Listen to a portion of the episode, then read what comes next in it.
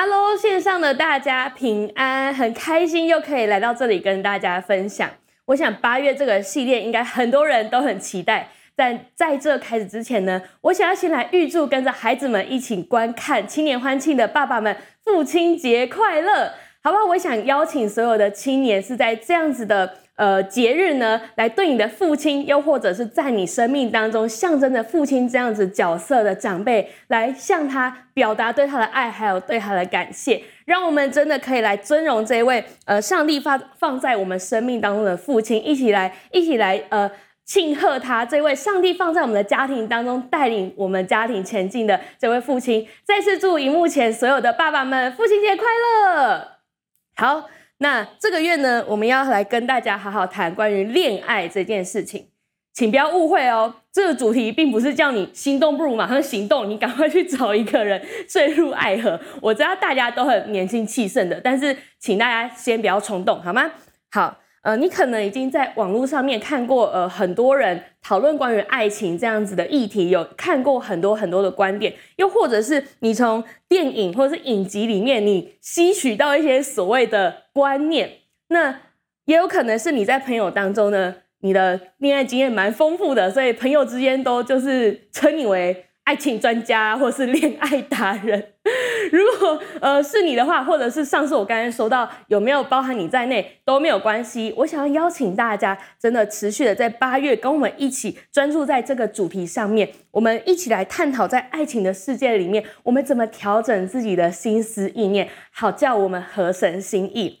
那我们一起来看今天的主题经文，在以弗所书四章二十三到二十四节说。又要将你们的心志改换一新，并且穿上新人。这新人是照着神的形象造的，有真理的仁义和圣洁。我们一起先来祷告。亲爱的主耶稣，谢谢你让我们今天可以再一次来聆听你的话语。主教导我们在我们的情感关系当中，我们可以怎么样子更多的来让你掌权，并且真的活出这个新造的人，在我们的身上有真理的仁义和圣洁。求你祝福我们，等一下有一颗专注的心，打开我们的眼睛和耳朵，让我们来明白、来领受今天你所要对我们说的祝福。耶稣，谢谢你把下面的时间交在你手中，祷告奉耶稣基督得胜的名，阿门。好。去年呢，我不知道大家记不记得，就是有一句话风靡全台，但因为现在流行语太多了，所以你你不一定记得。不过去年有一句话呢，就是它不管加在哪一句话后面，这整句话就好像会变得非常的文青。这句话就是像极了爱情。OK，那时候我记得这句话被大家很大量的使用，大家不分青红皂白就会把。不管你说什么，后面就像啊，像极了爱情，然后看到各式各样的贴文，其实都会看到这一句话的产生，大家就很泛滥的来使用它。看到最后呢，其实我非常好奇，是有哪些人是真的因为觉得他举的例子很贴近这句话，所以才来使用它，还是有哪一些人是真的明白这句话其中的滋味，才心酸的把它加在句子后面？无论如何，我想在我们每一个人里面呢，都有一份对爱的渴望。所以有时候在你看完爱情片、看完浪漫片之后，你会觉得啊，我也好想要有一段恋情哦，最好是像那个韩剧里面出现的这样子。又或者是你看到你的朋友在 IG 上面放闪的时候，哪怕只是他们的影子的合照，你看都会就是有点心痒痒的，然后你会想着说。有一天我也要拍这样合照，然后闪回去，这样。这个对爱的渴望呢，其实是神放在我们里面的。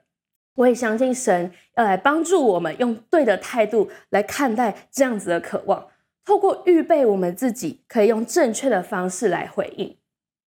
所以今天第一点，我想要跟大家分享的事情，就是把专注放在别人身上前，先花时间经营自己。根据前几年的统计呢，现在青少年平均谈恋爱的年纪已经差不多在十二岁左右了。十二岁差不多是小学六年级左右。大家可能现在天会觉得，哇，十二岁太小了吧，不适合谈恋爱吧？因为好像就还没有长大，好像不太是适合谈恋爱的年纪。我也想邀请大家可以在聊天室里面留言，跟我们分享你觉得适合谈恋爱、适合开始谈恋爱的年纪是几岁？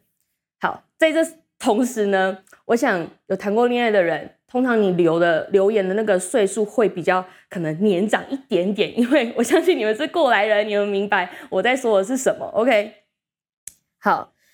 我自己呢，其实也会认为，呃，十二岁的这样子的年龄去要好像要经营出一段成熟的关系，真的是非常的为难他们，因为就真的还在长大的阶段嘛，我们还在生命还在变得更加的成熟。那到底你会想说几岁才适合呢？今天我想告诉大家的是，与其想着几岁可以开始谈恋爱，不如我们可以来想想自己未来要成为一个怎么样子的人。你知道你自己未来的目标是什么吗？你知道在你认为可以开始谈恋爱之前，你还有多少时间可以来预备你自己吗？你知道在这时间当中，你要做些什么来达到你心目中你想成为的那个样子吗？在自经营自己的时候，你有没有哪一些办法可以让你自己真的是好像变得更有内涵？好，如果你是想成为一个信守承诺的人，我想要问你：现在当你跟别人约定时间的时候，你会准时出现吗？还有，如果答应别人要做好某一件事情的时候，不管是呃跟同学之间做报告，在家里面做家事，你有准时的完成吗？答应别人的事情，你会你会在时间呃的限制之内把它做完，还是你会出尔反尔呢？还有一些人，可能你想要成为一个有肩膀的人，当你今天遇到一些事情的时候，你会承担起这个责任，还是你会找借口推脱呢？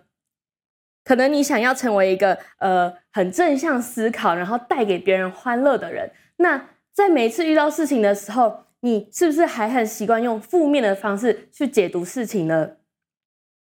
还有，如果你想成为一个谦卑的人，你可能需要的是开始减少在你的朋友面前，好像好像呃呃，就是为着一些功劳来邀功。你需要减少这样子的的状况，因为如果你的目标是成为一个谦卑的人的话，你需要开始调整。如果你想要成为一个有内涵的人，那在这些时间当中，你是怎么充实自己的呢？我刚刚所说的这一些，都跟我们未来做什么工作，我们想要有怎么样子的生活，这些跟我们赚多少钱其实都没有太大的关系，因为我们的品格是没有办法用钱来交换的。我们没有办法拿钱，像是去买零件，买哦呃百分之三十的谦卑，百分之三十的诚信，还有百分之四十哦，你可能会买一个。哦，懂得给予，然后拼拼凑凑的，我们没有办法像是买配件、买零件来组装电脑一样的来买到这些东西。唯有从我们自己现在开始做出改变，我们的生命开始做出调整，我们才能真正的拥有这些我们想要的品格，还有我们想要的特质。这个预备的过程是没有捷径的。在马太福音七章十三到十四节说。你们要进窄门，因为引到灭亡那门是宽的，路是大的，进去的人也多；引到永生那门是窄的，路是小的，找着的人也少。在经营自己的时候，你可能会感觉到自己的生命正在被挤压，你可能会感觉你不太舒服。但正如耶稣所说的比喻是，如果你想要走那个好像很轻松的路，你想要进那个宽敞的门的话，那导向的结局不是永生，而是灭亡。在这过程当中，旁边的人很多人会告诉你说：“啊，不要对自己那么严格啊，对自己要求那么多，做什么？就是活在当下，你不用，你不用这样对自己。”但我想告诉你，当我们这样预备自己的时候，不是只是为了好像拥有一段很美好的爱情关系而已。并不是这样子，神创造我们，并不是只是要我们去获得一段好像很浪漫、很美好的爱情关系，而是这同时，我们也是在回应神创造我们的时候，他预先写下了计划，为着这样子来预备我们自己。我们自己所做的预备，绝对是比我们想象到的还更有意义的。我相信神会开启我们每个人的眼睛，让我们看到这当中的价值，是绝对不会让我们后悔。反而，因为我们曾经这么做过，让我们拥有的是更开阔的眼界，还有更开阔的想法。那当我们想要开始经营自己的时候，做一些改变的时候，可能也会发生一些蛮有趣的事情。像是说，如果你决定要根绝拖延症的话，当你打开你记录用的行事历，你想要去看一下以前你都怎么安排事情，你会发现你没有参考的依据。因为拖延症患者很严重的，就是我们会把没有做完的事情再摆到下一天，明天没有做完再摆到后天，我们会不断的把事情往后放，所以我们完全没有办法看出这当中的的规律还有规则。再来，你可能想要改改自己的脾气，当你在回顾呃脸书或 IG 的历史贴文的时候，你可能会发现，哇，我以前怎么会因为那种鸡毛蒜皮的小事，然后就就就生气，然后而且好像还很不可理喻，很无法沟通。在有时候，呃，年轻人，我知道到了一个阶段，你会开始想要好好的整理跟好好打扮自己的时候，那这时候当你想要做出这样的调整，看到以前的照片，可能会觉得。天啊，我以前怎么会那样穿？我怎么会觉得那样好看？我怎么可以接受我这样子邋遢的出门？又或者是女生，我知道刚开始化妆的时候，那个照片都有点惨不忍睹。就是你可能会看着以前的照片，想说，我我以前怎么会这样化妆？每当这种情况发生的时候，我都会蛮无奈，但是又带着安慰跟盼望的口吻对自己说：“哇，你真的可以做得更好。”因为这些事情之所以有趣，就在于透过这过去留下来的证据，我们可以发现，在我们的生命当中，真的有一些事情是我们可以开始经营、开始改变的。那我们这一次，至少我们能做的事情，就是不要再多留下一个未来会让自己无奈的证据了，好吗？所以，呃，我们需要跟神求智慧，在调整我们的过程当中，也更多的来跟神对齐。另外，在箴言十三章二十节也说到：“与智慧人同行的必得智慧，和愚昧人作伴的必受亏损。”我想鼓励大家去找到你身旁那一些有智慧的人，找到那一些可以成为你的榜样的人，不是那一些会在你身旁煽风点火、加油添醋，而是找到那一些真的能够帮助我们成长、可以给我们有建设性的方法的人。我自己蛮感谢神的是，在我成长过程当中，有一些事件让我可以看清别人的真面目。听起来好像有点可怕，但是但是没有。我相信是在每个人的呃国中的时期呢，都会面临一些人际关系的课题，也借此可以帮助我们知道交友的重要性。后来也因为来到教会，我我知道关系其实是可以很真实、很敞开的。在教会里面，我的领袖跟我的好朋友都会跟我说诚实的话，他会让我知道我哪一些部分我需要改变，我可以怎么样子改变。他们会陪伴我在这个过程当中更加的成长。所以我也在学生时期这个黄金阶段，可以在我的生命上面可以越加的成熟，经营我们自己。除了呃，可以培养稳定的情绪，培养自己的内涵，培养自己的品格，经营跟我们有益的人际关系之外呢，我们跟神的关系也是非常重要的。所以今天我想要跟大家分享的第二点是，让神帮助我们活出天国儿女的身份。我相信看到身边的同学朋友，他们一个接着一个成双成对的时候。单身的人心里面除了祝福他们，我想心里面难免会有一些酸酸的感觉，觉得不是滋味。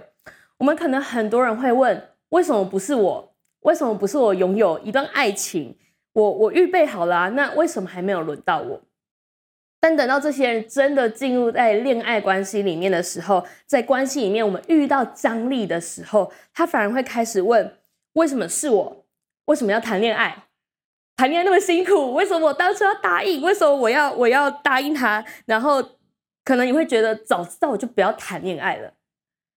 这样子的人在呃这些时间当中，很多时候是在内耗，他在揣摩当初如果先怎么怎么样，是不是后来就不会发生这些的结果？可能是当初如果我跟他多认识一点呢，我是不是就会知道其实我跟他不适合？又或者是当初听家人朋友、听教会领袖的话。先不要跟他在一起的话，是不是我就可以不用走这一招？在一路带领青少年下来，真的有很多人在他可能进入一段关系，或是结束一段关系的时候，跑来跟我说，他终于知道为什么教会要鼓励他们先预备自己，为什么教会在鼓励他们不要急着进入关系。无论你现在的情感状态是怎么样子的。如果你看待你现在的状态是用我刚刚所说的“为什么是我”跟“为什么不是我”的话，如果你是用这样的方法看待事情，我想要老实的告诉你，你还没有完全的活进神儿女的身份。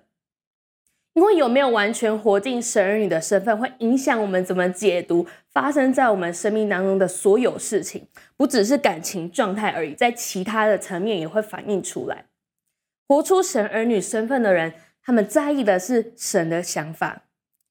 腓立比书二章五节说：“你们当以基督的心为心。”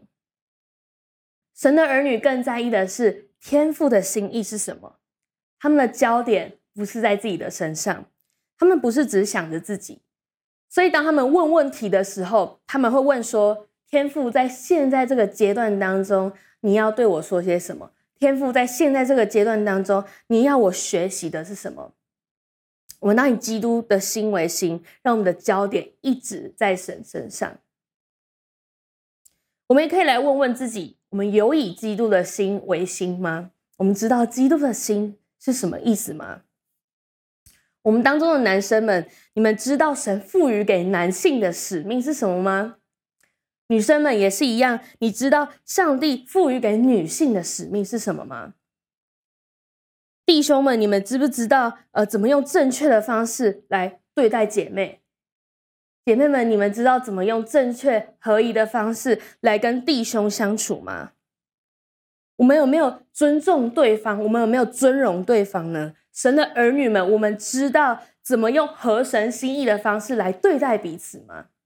你知道，在进入关系之前，我们就需要来检视我们在对待异性的一些呃方式是不是合神心意的。好，这样我们在进入关系之后，我们也可以更多的来被神保守。我们需要确定我们对对方所做的，到底天父有没有也同意你这样对他。请不要忘记，不是只有你有创造天地万物的神是你的父亲，我们都有。所以，呃，当有人呃亏待你未来的孩子，当你未来的孩子有人在亲密关系当中亏待他、糟蹋他的话，我想你会很生气，你知道吗？天父也是一样，如果有人轻蔑他的儿女，有人亏负了他的儿女的话，天父也是会生气的。不过，我想跟大家说一个好消息是，既然我们有同样一位天父，就代表着我们知道做些什么事情会让天父喜悦。如果你有一些经验的话，有交往经验，你会知道，当你第一次要跟对方的父母亲碰面的时候，你一定会非常的紧张，因为你完全不认识他们，你不知道要说些什么，要做些什么，让他们留下好的第一印象。可是，如果你要让天父对你有好印象的话，你会知道怎么做。约翰一书第二章，嗯，五到六节说：“凡遵守主道的，爱神的心在他里面是完全的。从此我们知道，我们是在主里面。人若说他住在主里面，就该自己照主所行的去行。”圣经很清楚的告诉我们，遵守主道的人，照主所行的去行的人，我们就在主里面了。当我们有爱神的心，爱人的心也在我们里面。到这边，可能有些人会觉得，哇，好像有点抽象，这样听起来好像有很多需要努力的，听起来好像有点辛苦。不过，记得我们前面说到走窄门的经文吗？也就像是保罗所说的，这自战自轻的苦楚，要成就的是将来极重无比、永远的荣耀。在这边，我也想给大家几个方法，让你知道，呃，怎么可以开始活进神儿女的身份。首先，知道我是神的儿女，我的身份尊贵无比。一个人的身份会连带影响他的行为举止。反过来说，就是从一个人的行为举止，我们可以去判断他对自己的这个身份，他的认同度是高还是低。我们可以来检视自己，在呃面对尊贵无比这样子的身份的时候，我们反映出来的行为是什么？那在这里，尊贵的意思呢，并不是。矫揉造作，并不是你想象的那样子，好像很高高在上的样子，并不是。这个尊贵让我们可以用合一的方式跟每一个人相处。再来，神的儿女不让自己处在灰色地带，事情对就是对，错就是错，不要在中间摇摆不定的，也不要当个墙头草，让别人说什么就觉得哦哦对对对都对都对，不要做这样子的人，因为神儿女，我们知道自己要什么，我们知道我们要做的就是照着耶稣所行的去行，不要让自己在灰色地带里面。再来是神的儿女有能听的耳跟受教的心，你知道吗？这些创造我们的天赋有很多话想要跟我们说。圣经上说他想要对我们说的话，像海边的沙这么多。我相信很多人都知道这件事情，但很多时候我们选择性的打开自己的听力，决定说我我今天要不要听神的话。那重点都不是我们做的对不对，重点是在我们做错了之后，我们是不是？愿意再回到神的面前，承认我们需要他。当我们知道怎么当神的儿女，我们知道自己的身份的时候，自然的就会带出相对应的行为。不管是神的儿子还是神的女儿，我们都能够活出创呃天赋创造我们的使命。不止在我们的生命当中可以这样子有这样祝福，更重要的是，我们可以把这个祝福来带到身旁人身上。我们可以学习尊荣彼此。你知道，帮助他人活出天赋创造他的样式，就是尊荣对方最好的方式。第三点，我想跟大家分享的是，在一切开始之前，向神递出邀请函。我想邀请大家先想想看，假如你今天在一个交往的关系当中，我们自己愿意让神参与到什么程度呢？你觉得关系进展到什么地步的时候，该是让神一起参与的时候？怎么样算是在一切开始之前？有些人可能会认为是开始交往之后再让神参与，有些人可能认为是在呃被追求、被认识的过程当中来让神参与，又或者是对一个人有好感的时候就邀请神来参与。我想先告诉大家一个事实是。如果你越晚让神参与其中，你会感觉越难让神参与。什么意思呢？意思就是在两个人的关系当中，如果你呃事先没有留下一个空间给神，后来才邀请神加入的时候，想想看会发生什么事。要么是你的空间会被压缩，要么是对方的空间会被压缩。这样的压缩产生代表的意思就是你们当中会有人感觉很不舒服。如果你们以前呃都会用礼拜六晚上聚会的时间出去约个会，再来参加小组。当你今天想要认真的参加主日的时候，对方可能会觉得，嗯，以前礼拜六都有时间可以去约会啊，都有时间可以陪我，为什么现在开始都要去教会？又或者是你们在讲电话的时候，你们你们以前讲电话的模式，你们不会谈论到读经祷告，但当你今天提出。哎，我们可不可以就是一个礼拜有个几天，我们一起来分享，就是读经啊，我们一起来就是为彼此祷告。对方可能也会觉得，为什么要这样？以前不是没有这样子吗？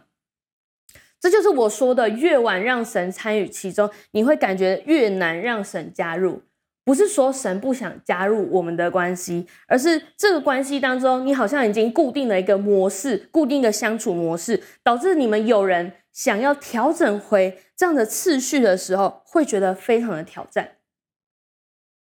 在一切开始之前，就对神发出邀请函，那到底是哪一个 moment 才是该对神发出邀请函的时候呢？是在告白的时候吗？直接说我要去告白了，拜托让我成功吧。或者是，呃，你有欣赏的对象的时候，你可能正在观望的某个人，你就跟神祷告说：“主耶稣，让我可以就是等下跟他讲话的时候不要那么紧张，我可以表现出自己最好的一面。”是是这样吗？在这时候递出邀请函吗？你知道，如果只是这样的话，我们只是把神当成阿拉丁神灯，我们只是用自己的方式去认为说，呃，我想要认识哪一个人呢、我想跟哪个人交往？我想要跟谁在一起？我喜欢我，我希望我喜欢的人也可以喜欢我。你知道，在这一切开始之前，意思就是在还没有任何对象出现以前，你就可以向神发出这个邀请函，邀请他掌权在我们未来的情感关系当中。我在听到这里，你会觉得非常挑战，很多人都会觉得这件事情是非常挑战的事，这也会非常非常考验我们对神的信心。在诗篇一百三十九篇十六节说。我未成形的体质，你的眼早已看见了；你所定的日子，我尚未度一日，你都写在你的册上了。所以神他非常认识我们，他非常明白我们的需要是什么。在我们认识，在我们认识他以前，在我们出生以前，他就已经认识了我们，因为我们是他所创造的，他知道什么是最适合我们的。很多时候，我们没有办法让神掌权，完全掌权在一件事上，是因为我们害怕。我们害怕神不懂我们的需要，殊不知我们这样的想法其实是一个天大的笑话，因为我们的天赋是这世上最了解我们的那一位神。我以前听过别人开了一个玩笑，他说：“上帝不会要你跟一个连你都觉得长得不好看的人，要你跟他在一起。”那时候我第一次听到这个观点，我觉得 真的蛮好笑的。当然，就是用一个有点过度浅白的方式来让人家明白说，上帝一定懂你的需要。不过，我觉得好笑的部分是，哇，连外貌这种那么不属灵的条件，上帝都看顾，上帝都听我们祷告的话，那我们到底还有什么好担心的呢？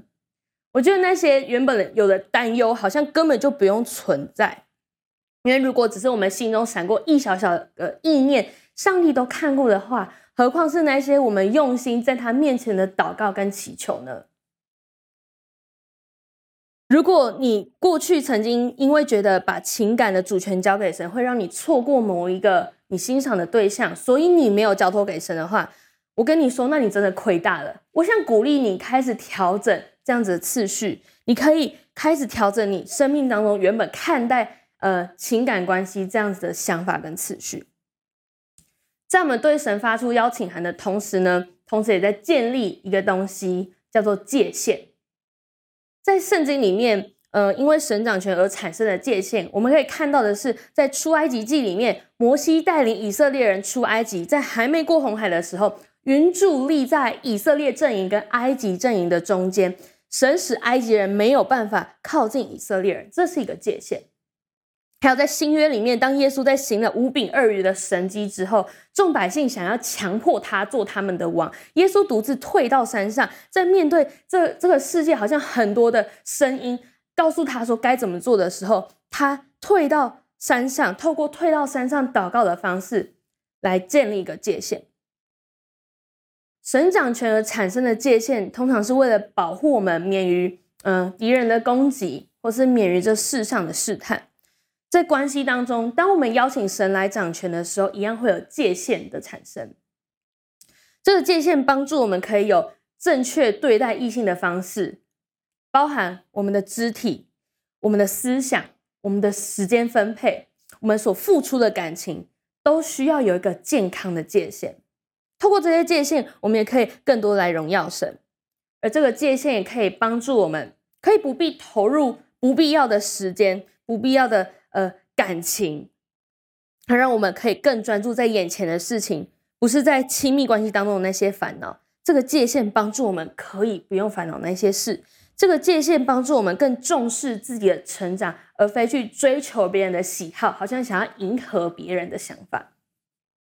有时候，这个界限可能会让我们处在一个单身的状态。让我们可以把时间投资在自己的身上，也让我们可以去追求上帝放在我们里面那份渴望达成的目标，而不是把时间花在一次次的去找对象、换对象、寻找哪一个人适合我，然后又再度心碎。你知道吗？当你每次心碎的时候，天父的心比你还痛，而且痛上几千倍、几万倍。我很喜欢荣和牧师曾经分享的一句话，我印象非常深刻。他说，与其找到对的另一半，倒不如先成为对的这一半。我想鼓励大家，不论你现在是不是有在一段关系当中，都让我们持续的邀请神，可以在我们的心中掌权。如果你现在单身，我也要非常恭喜你，有这一段的时间是可以把所有的精力、所有的时间都花在我们自己的身上就好。这是这是一件很宝贵的事情。你可以利用这些时间去完成你的梦想，你可以利用这段时间去去开发那一些你可能曾经呃想过要去呃就是钻研的一些兴趣。你也会透过这一段过程里面，我相信你会结交到很多很棒的好朋友。如果我们向神发出邀请函，我们就能看到歌罗西书所说的发生在我们的身上。这边说到，好叫你们行事为人对得起主，凡事蒙他喜悦，在一切善事上结果子，渐渐的多知道神，照他荣耀的权能得以在各样的力上加力，好叫你们凡事欢欢喜喜的忍耐宽容。当神在我们的生命当中掌权，我们的想法得以更新，我们所做的不再是因为旁人觉得怎么样，我们所做所说的一切的依据都是来自这位爱我们的神。记得我们最前面提到“像极的爱情”这句话吗？我不晓得你有没有用用过这句话。如果你曾经因为在感情里面受了伤，所以你使用过或是你说过这句话的话，但愿你在说的时候，上帝亲自来安慰你的心。但愿你在情感里面、情感关系里面体会的所有酸甜苦辣，让你不会白走这一遭。更重要的是，当我们愿意持守自己，用合神心意的方式预备自己，来调整自己的时候，无论我们现在有没有在亲密关系当中，我们都可以知道，有一位神，他非常认识我们，他也非常爱我们，他可以带领我们的步伐，每一步都稳稳的踏在他为我们预备的道路上面。我们一起来祷告，亲爱的主耶稣，谢谢你，谢谢你让我们今天可以再次来聆听你的话语。谢谢你让我们知道，在关系当中，我们可以做的事情，首先是来预备自己，并且让自己真的更多来活出神儿女的身份。所以说，我们要说，我们要再次的向你发出这个邀请函，是邀请你成为我们关系当中的主。所以说，我们要邀请你在关系当中帮助我们越加的成熟，在在预备自己的过程当中，更知道怎么利用这些时间来充实我们自己。怎么利用这些时间可以投资在自己的身上？我们相信你真的要透过这一些的呃时间，透过这一些的，好像熬炼，帮助我们的生命，真的成为一个更加成熟的人。如果你刚刚听完之后，你决定要再次跟神立下约定，又或者是你是第一次跟我们一起来参与这样子的呃听这样子的讲道的话。我想邀请你跟我做下面这样的祷告，我们一起祷告说：“亲爱的主耶稣，我邀请你进到我的生命当中，成为我生命的主，还有生命的主宰。